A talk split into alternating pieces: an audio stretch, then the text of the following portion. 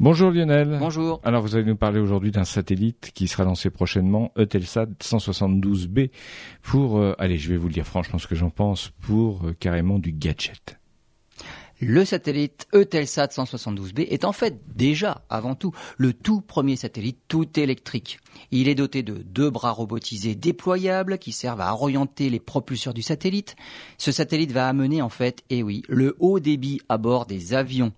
Il a mis quatre mois à rejoindre sa position sur l'orbite géostationnaire, alors qu'avec une propulsion classique, il ne faut que quelques jours. Placé à 172 degrés de longitude, il assurera une couverture pour toute la zone Asie-Pacifique sur Terre, comme sur mer, de l'Alaska à l'Australie. Eutelsat 172B va apporter la connexion au débit similaire à une, connexion ADSL 20 mégabits par seconde. Pendant la phase intermédiaire, il est prévu une limitation des débits et des données, mais à terme, on envisage du haut débit illimité sans restriction. Eutelsat 172B a été lancé par une fusée Ariane 5.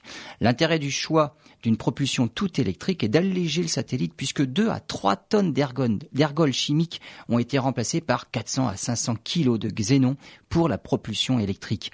Un gain de poids et une diminution du volume qui permettent de réduire le coût du lancement. Le satellite intègre aussi des éléments conçus pour une imprimante par une imprimante 3D, la tour qui supporte l'antenne de communication avec l'antenne avec la Terre. Avec ce lancement, Ariane 5 a battu un nouveau record avec plus de 10 tonnes 865 kg de charge utile.